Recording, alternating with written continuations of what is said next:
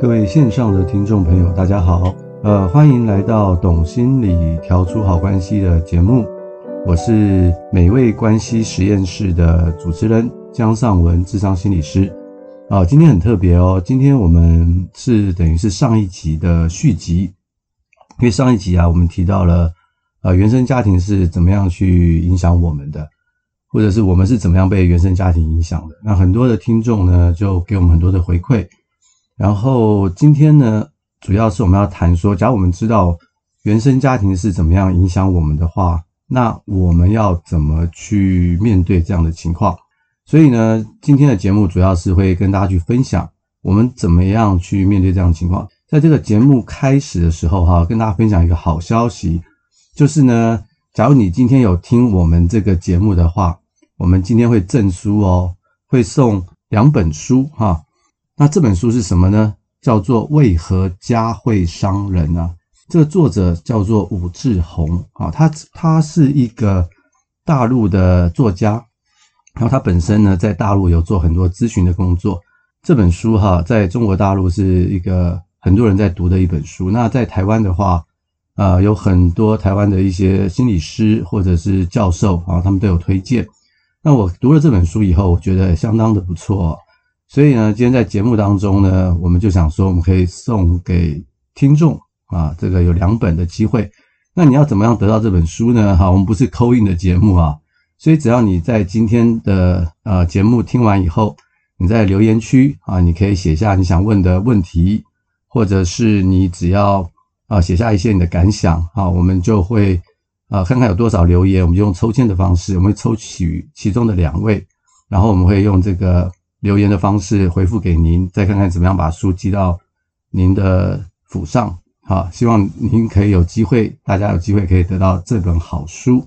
那这本书里面提到很多的观念哦，都是相当不错的，可以帮助我们去理解到底原生家庭是怎么样的去影响我们，以及我们怎么样看待原生家庭的影响啊，怎么样去面对它，这个对我们的呃人生啊有很大的帮助。好，希望这本书。每一个听众都都有机会可以去看一看。好，那我们就开始我们今天的主题喽。我们今天主题主要是讲说，那我知道当原生家庭影响我的时候，我该怎么办？好，我该怎么办？好，呃，这边有几点跟大家去分享啊，我会讲一些例子。那这些例子哈，都是我在这么多年咨商的一些临床的案例啊。不过我也把它改写了，因为我们希望要保护我们的当事人，所以我会把。不同的案例把它混在一块，不过就是去表达我想要说的一些例子，好，让大家可以去明白。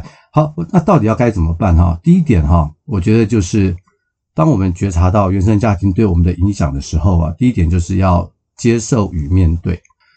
其实哈，家庭带来的影响哈，可能不是最痛的，最痛的是我们抗拒或者是逃避哦，这才是最大的痛苦哦。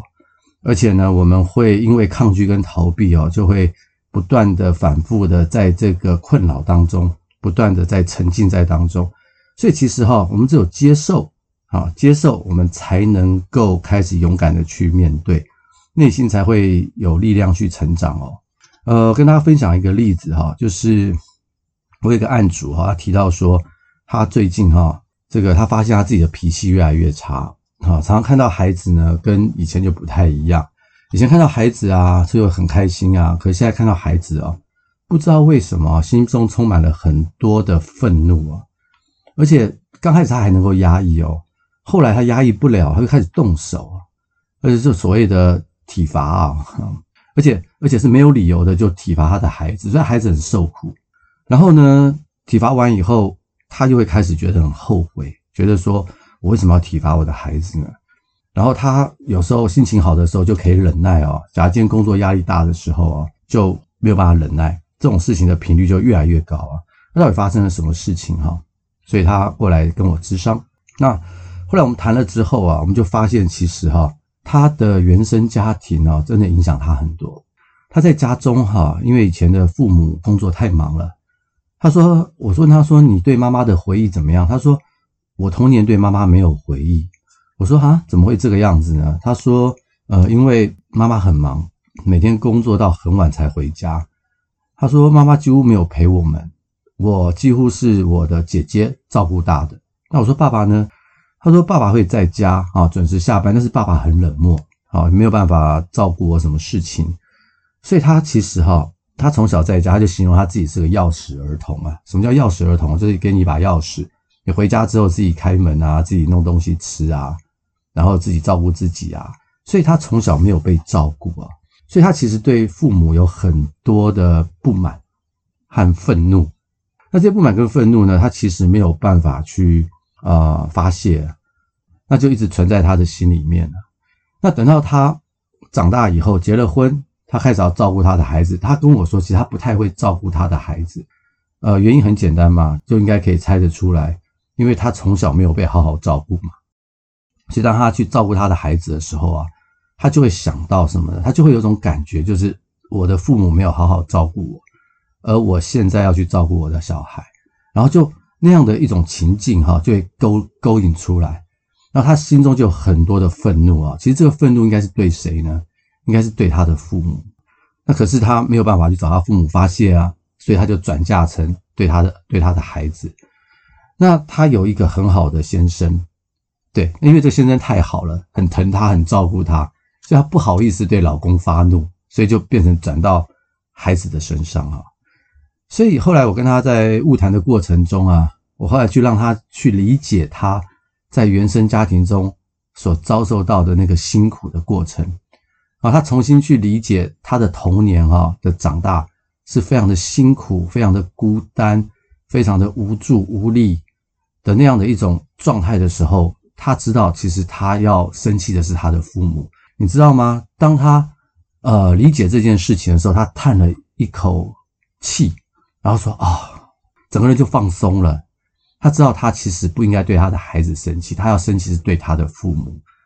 所以呢，你就知道说，他开始哈就接受一件事情是什么事呢？就是他的父母啊没有真正好好的照顾他。我在这边讲哈，并不是说我们要去责怪我们的父母，因为父母本身也可能有他的限制啊。因为事情已经发生了，那怎么办呢？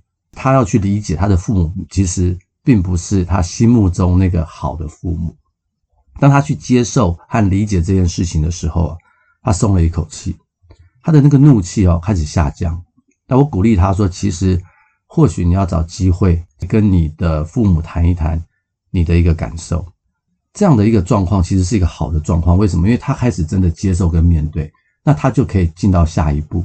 那最幸福的一件事情呢，不只是他，还有他的孩子，还有他的家庭，开始呢就没有充满这些怒气，他的压力就下降了很多。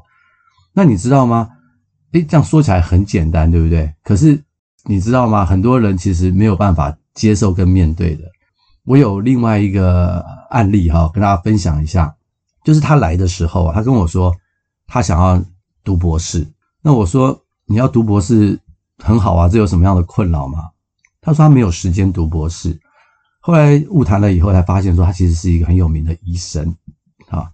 然后呢，有孩子有家庭。他还要去读博士，其实我就不太理解，为什么你还要这么忙了？你已经很有社会地位了，你读博士的原因是什么？他说：“我希望我妈妈可以肯定我。”我听了我觉得很不可思议哈，已经是一个医生了，然后也有家庭了，做人各方面都很优秀，妈妈还是不肯定你吗？他说：“因为我妈妈哈这重男轻女，所以我要呢很努力的去赢得我妈妈对我的肯定。”才能够在我妈妈的心中跟我哥哥啊是平等的地位。然后我开始跟他晤谈之后，我就发现说，其实他就是因为啊妈妈从小重男轻女啊，她是个女生，所以她就特别的努力，因此她就有很好的成就。她的哥哥其实成就很低，那她反而有很好的成就。当她这么努力的时候，她妈妈还是不肯定她。她其实没有接受她妈妈有问题，你知道吗？她觉得是自己不够努力，所以她就。不愿意去接受的时候呢，她就把妈妈的问题变成自己的问题，然后想靠自己的努力哈去翻转，去改变妈妈不要再重男轻女。后来我们晤谈以后啊，他长久以来就是他知道这件事情，但他不接受，所以他就靠自己的努力，所以他活得非常的辛苦。晤谈以后呢，后来的时候他是怎么结束的？你知道吗？他的结束就是他终于呢接受了他的母亲就是重男轻女。他终于接受了他的母亲呢是偏心，而且重点是他接受了他的母亲这样做呢是对他不公平的。当他当他接受以后啊，他发现他也是松了一口气。他说：“我不用再努力去赢得我妈妈的肯定了。”所以你看到没有？他不接受的时候哈，他其实一直在这个过程当中不断的去循环，不断的去承受这个家庭所带来的痛苦哦。但当他接受以后啊，他轻松了，他人生过得很开心。他跟我讲说，他不用再读博士了，他可以好好的过他自己的生活了。所以哈。第一个啊，当我们要面对原生家庭的问题的时候啊，第一个就是我们要能够去接受和面对啊，这是很重要的。只要我们不能接受跟面对，我们永远会在那个循环当中，而且我们会把原生家庭父母对我们所造成的影响变成是我们自己的责任，那我们就会非常非常的辛苦了。好，第二点呢，就是你在接受跟面对之后啊，不代表你就好了。因为这个原生家庭所造成的这个伤害啊，童年啊没有被满足的这些需求，点点点啊，其实我们会有情绪的，我们会有情绪上的一个记忆啊。那这样这种记忆啊，在我们长大以后，一旦碰到类似的情境啊，跟这个过往的类似情境要是连接上了，情绪往往就会很快的爆发出来。所以呢，当我们面对我们原生家庭的状况的时候，不代表我们搞定了，不代表我们会没有情绪哦。只是说，当我们这个情绪上来的时候，没有关系。其实我们就先去接受它，因为这个情绪是正常的。很多人呢，慢慢去理解自己的原生家庭之后，他们其实还是很悲伤啊，会觉得，哎，为什么我的家庭是这样？或者是他们有时候还是会觉得有一些不安全感呐，有一些孤单呐，啊，有一些失落的感觉，这些感觉都很正常的啊，我们不用去否认它。我们呢，就是可以去接受它，但是我们不用，也不需要一直停留在这个情绪的状态。为什么呢？接下来的反应是很重要的。接下来的反应，我们可以做的是什么呢？我们可以做的是，我们就试图的试着去安抚自己，哈，告诉自己说，我在那个时候啊，的确是很受伤。不过那个是我小时候的事了，我现在已经长大了，没事了。现在已经不是那个时候了，只是那个时候的经历哈，现在跑来干扰我。可是我现在已经好了，我已经足够有能力了。我不是小孩子，而且现在的情况也跟之前是不同的。好，我们必须进行一种类似的自我对话，告诉自己跟以前不一样了，去安抚哈自己那个受伤的情绪，因为这个东西是蛮重要的。很多人会说。诶，为什么我还是会想到这些不开心的事啊？其实很正常。但是我就问他说：“那你会继续想下去吗？”他说：“不会。”那我说：“你会怎么办呢？”很多人在误谈以后，就会用这样的方法去告诉自己说：“我是坚强的啊，我懂得去欣赏我自己。”那我有一个个案啊，就是有类似的情况，而且也是非常优秀的啊，这很类似的情况很多，成就非常的优秀。然后呢，可他常常会觉得自己就是不够好。啊，自己就是不够好，然后就觉得很常常觉得别人看不起他。那原因就是因为他的父母哈，从小就是责备他，从来不鼓励他，永远告永远跟他讲说你做的不够好。就算他考了一百分以后，他就会跟他父母就会说，一百分有什么用？不代表你每次都能考一百分，就完全的去挫折他。所以从小到大哈，没有得到足够的鼓励跟肯定，所以他永远觉得自己不够好。来晤谈以后啊。他永远都好像会有一种失落的情绪，那我就协助他哈。当他失落的时候，他就要懂得去欣赏他自己。所以他基本上他就背了一些我刚刚所说的那些话。后来一段时间以后，他跟我说：“哎，他说真真的有用哎，真的有用哎。”我鼓励他说：“你可以在每一天起床的时候啊，对着镜子，把刚刚那把刚刚的那些话啊，鼓励自己的话，对着镜子中的自己，好好的说一遍，好好的欣赏自己。”他跟我说哈，他说。他越来越习惯这么做了，所以当他有一些失落、悲伤的情绪的时候，他就不会一直停留在那个情绪当中。他的头脑啊，就立刻浮现他在镜中说给自己那些鼓励的话，他就觉得他的人生可以很不一样。所以呢，我们不要去否认啊我们的一些伤心的情绪，反而是去觉察它，然后我们用我们后面的认知的正向鼓励的方法去安慰我们自己。第三个哈。我们可能要去破除哦一些一些重复的状况。很多人在原生家庭受到的影响啊，会不自觉的在后来的生活中啊，不断的去重复哦。譬如说哈，你可能会觉得你好像呃，在恋爱的过程当中，老是会喜欢上特定类型的人。我们在临床上常常发现哦，或者是跟你的亲密的人或者是伴侣相处的时候啊，往往就是会觉得有一种很不安全感的感觉。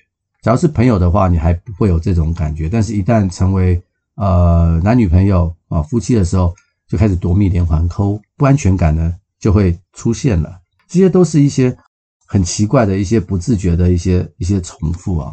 那这种重复的状况，假如你发现的话，我可以跟你说，这一定是来自于原生家庭的影响。假如你能够去克服它的话，用你的认知或意识去克服它，而且真的去改变的话，那太好了。那你就可以去避开这些不好的重复。但是你想去避，又发现又不断的去循环的时候啊，这一定是原生家庭在潜意识上面的一些一些影响哈。我可以举一些例子跟大家说哈，像我有一个个案呢，他呢就是无法忍受寂寞，他的身边啊一定要找男生陪他，尽管他不喜欢那个男生也没关系，只要有人陪他就可以。那他为了要有男生陪他，他就很愿意。然后去跟男生呢去发生这个亲密关系。那我问他说，你喜欢这个男的？他说不一定。但是我跟他发生亲密关系的话，他就会留下来陪我。所以他的一直就会有这样的一种重复的一种循环呢。那其实他的原生家庭，你去了解的话，因为他是一个非常缺乏父爱的人，从小没有父亲陪，所以呢，长大话长大之后呢，就会想要找一个男生啊。去陪伴他，他把这个男生有点投射成他的父亲。那误谈以后，他了解这个状况之后，那他就问我说：“该怎么办？”我们协助他说：“这样的一个状况，你会觉得孤单是可以了解的，但是你可能试试看，不要找男生陪，因为你不断的在这个当中去受挫。你可能找你的闺蜜去陪伴你呢，或者是你可不可以呢，去养一些宠物啊？”或者是你可以去啊投入一些活动，参与一些团体活动、志工啊，去避开这种孤单的感觉。那他开始呢有试着去做，他发现说，诶，他开始比较能够不一定要找男生陪了。虽然他还是很渴望，但是因为他有别的活动去占据他，让他呢可以转移目标。那久了以后呢，他开始就不会再陷入这个原来的这个。重复的循环当中，他比较有自主的能力，啊，去决定他要找什么样的男生。因为他以前的这个恋爱呢，找的男生都不太好啊，认识之后一段时间就分手，所以不断的在这种重复的过程中受伤。那他现在呢，因为有别的东西可以陪伴他了，让他的心里呢挪出了一个空间啊，可以去慎选一些真正他爱的和爱他的男生。所以这这就是一个其中的一个例子啊。那另外一个例子呢，就是说有一个个案，他跟他的母亲呢关系很差，原因是什么呢？他看不起他的母亲。我问他为什么，他说：因为我觉得我妈妈，我理想中的母亲不应该是这个样子啊。原来就是他小时候啊，他母亲对他很好啊，就是母亲在他的眼中是一个非常完美的母亲啊。然后呢，后来长大以后，他发现了他妈妈背后的一些事情啊，他觉得太难接受了。这跟他理想化的那个母亲哈是完全不一样的，非常的不同不一致。所以他其实开始很看不起他的母亲。那他来晤谈之后呢，我跟他去谈到底他发生了什么事。他讲他他原生家庭，然后他也讲了他母亲的原生家庭。原来他的母亲啊是长在一个。非常严格的家庭，他的就所谓他这个个案的外公外婆非常的严格，妈妈是在这种情况下长大的。我就问他说：“假如你是在这种情况下长大，你会变成什么样的人呢？”他想了一想，他说：“嗯，我有可能呢会变成是一个很表面的人。”我说：“什么意思？”他说：“很有可能就是我会表面的去顺从我的母亲啊，可是我私底下会做另外一件事情，因为他们实在管我太严了，我受不了啊。”对，我说：“你可以。”理解了吗？你的母亲可能在你的面前是一个完美的形象，可是私底下她可能会去做一些你想象不到的事情，就如同她在她原生家庭所做的事情一样。哇，你知道，当我们谈到这里的时候呢，这个个案他突然豁然开朗，他终于呢去理解了他母亲成长的环境，因此呢，他就不再那么的去执着于理想理想化他的母亲是必须是一个完美的形象，然后他就开始打破这个循环哦。他问我他问我该怎么做哈？我他说，你可能开始重新去理解母亲在你心目中的地位，不是理想化她，而是把你母亲一些好的优点把它写下来，然后你也可以看看你自己生命中有什么样好的优点。那这些优点呢，是来自于你的母亲，然后你可以呢内化你母亲的优点在你的心目当中。那从理想化的母亲变成尊重你的母亲，而不是去贬低她。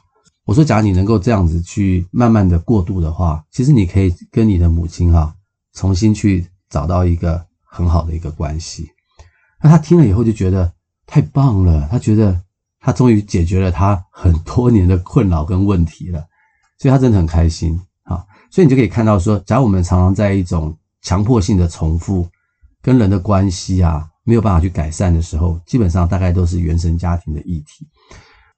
接下来呢，第四点呢，就是其实我们也可以去看一些书啊，从阅读里面呢，可以去疗愈自己哦。好，市面上其实有很多跟原生家庭相关的书籍，那这个书籍里面会讲一些例子啦，就好像你现在听这个 podcast 一样啊，这些例子都可以让我们觉察我们自己到底是怎么了。那这就可以去帮助我们重新去看待自己跟自己的家庭。像我今天跟大家去分享那本书啊，大家或许就有机会可以去看一看。所以看书也是一个很好疗愈的方式哦。最后一个哈。就是你经过了以上的方式啊，还是没有办法走出来，或者是真的有很严重的困扰的话，我真的建议你哈，要去寻求协助哦，真的要去寻求协助哦。像我跟大家去分享一个寻求协助的案例哈，我觉得好险他有来寻求协助，要不然他真的是真的是非常的困扰。就是有一个儿子哈，他来跟我谈他跟他母亲的关系，他们两个年纪都很大啊，他过来谈他母亲关系。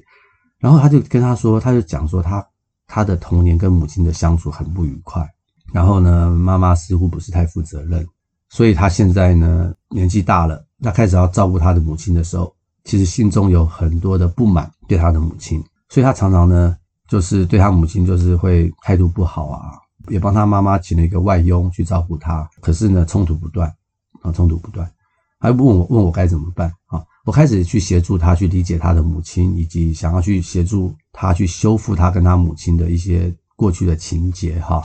然后在晤谈的过程中，我发现了一件事情啊，就他他在对他母亲态度不好的那些事情哈，其实不完全是他母亲当下没做好，而是他母亲可能是失智了，或者是他母亲呢可能是所谓的老年忧郁症哦。譬如说他母亲会把那个菜刀哈放在冰箱里面。或者是把那个大白菜啊没吃完的，应该是放冰箱，放到衣柜里面，所以就会找不到。找不到的话，就脾气很差，就跟外佣吵架这样子。那他儿子就必须来处理。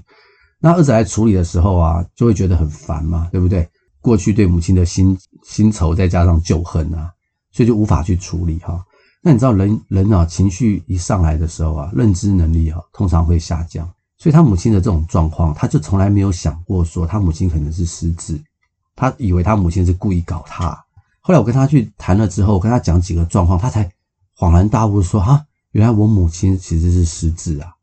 我说：“他已多长的时间？”他说：“已经三四年了。”所以他这三四年跟他母亲相处非常的辛苦。我说：“你赶快带你的母亲哈去做失智的诊断，然后看看从失智的角度你怎么样去理解他和照顾他。”所以他非常的开心，他是解了他一个。很大的结，你知道吗？所以呢，假如我在想，他要是没有来寻求咨商的话，我觉得我真的很难去想象他这个他这个痛苦要持续到多久。然后可能很多人会说，他怎么没有办法看出来他的母亲是失智呢？他怎么有办没有办法看出来呢？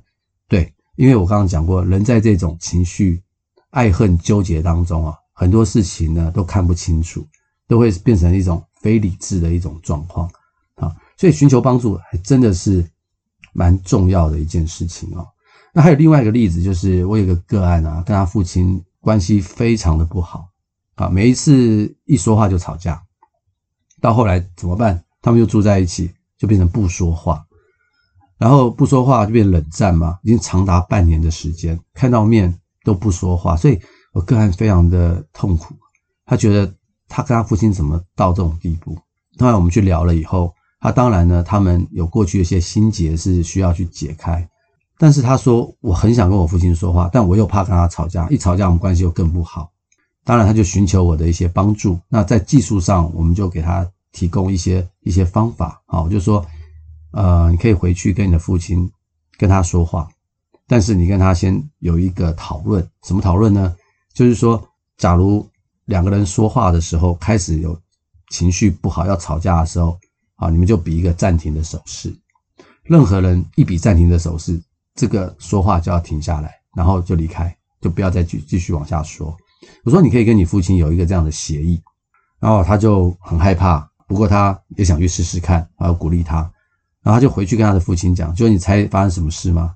他父亲说：“我也很想跟你说话，可是我也怕跟你吵架，所以这个方法非常好。所以当我情绪上来的时候，我们就彼此喊暂停吧，那这样可以保护我们的关系。”后来他们就真的真的这样去试哦。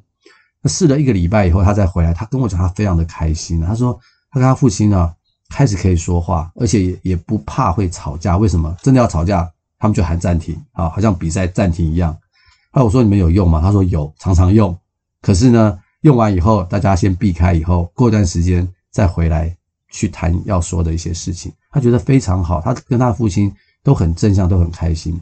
所以你就可以理解，就是说很多时候哈，呃，你真的在一些跟人的关系当中出了一些状况，没办法解决哈，自己尝试了以后还是不行的话，我真的鼓励你们要去寻求一些。专业的协助啊，因为是专业的协助，我们是第三者，我们可能可以更加的客观哦，可以去看到你们当中的一些问题。当事人呢，现在当中很多很多问题是看不清楚的啊，是看不清楚的，反而会让这个关系呢更加的破灭，或者是自己的心情呢更加的无助，更加的难过，反而是不好。所以呢，就是鼓励大家哈，当我们面对原生家庭的议题的时候啊。其实它并不是一件恐怖的事情，只要我们愿意呢，开始去接受它啊，去承认它，知道说我的家庭真的是有问题啊，我的父母真的是有问题。我们不用去美化我们的父母，但我们也不用过度去苛责我们的父母，去接受它，我们就可以开始去改变。然后呢，开始去觉察这当中的情绪啊，试着安慰自己。再来呢，就是可以去破除这个重复的循环。好，我们必须在这个循环当中找一个方法去介入，让那个循环不要再继续。好，也可以透过一些阅读书籍的好方法。最后真的还是不行的话，我们就真的要去寻求一些专业的协助。好，那这以上就是今天的这个节目啊。希望今天这些节目的一些分享和当中的一些例子啊，可以让大家有所觉察，或者是不同的想法在自己的这个生命当中。那我们就下一回我们空中见，好，别忘了，假如你有任何的留言啊，或者是问题，你都可以在我们的留言栏里面去留言，啊，我们将会看大家的留言，抽出两个幸运儿送你们两本书。那也欢迎您去继续订阅我们的节目。那我们就下一回空中见啊，祝福大家有美好的一天。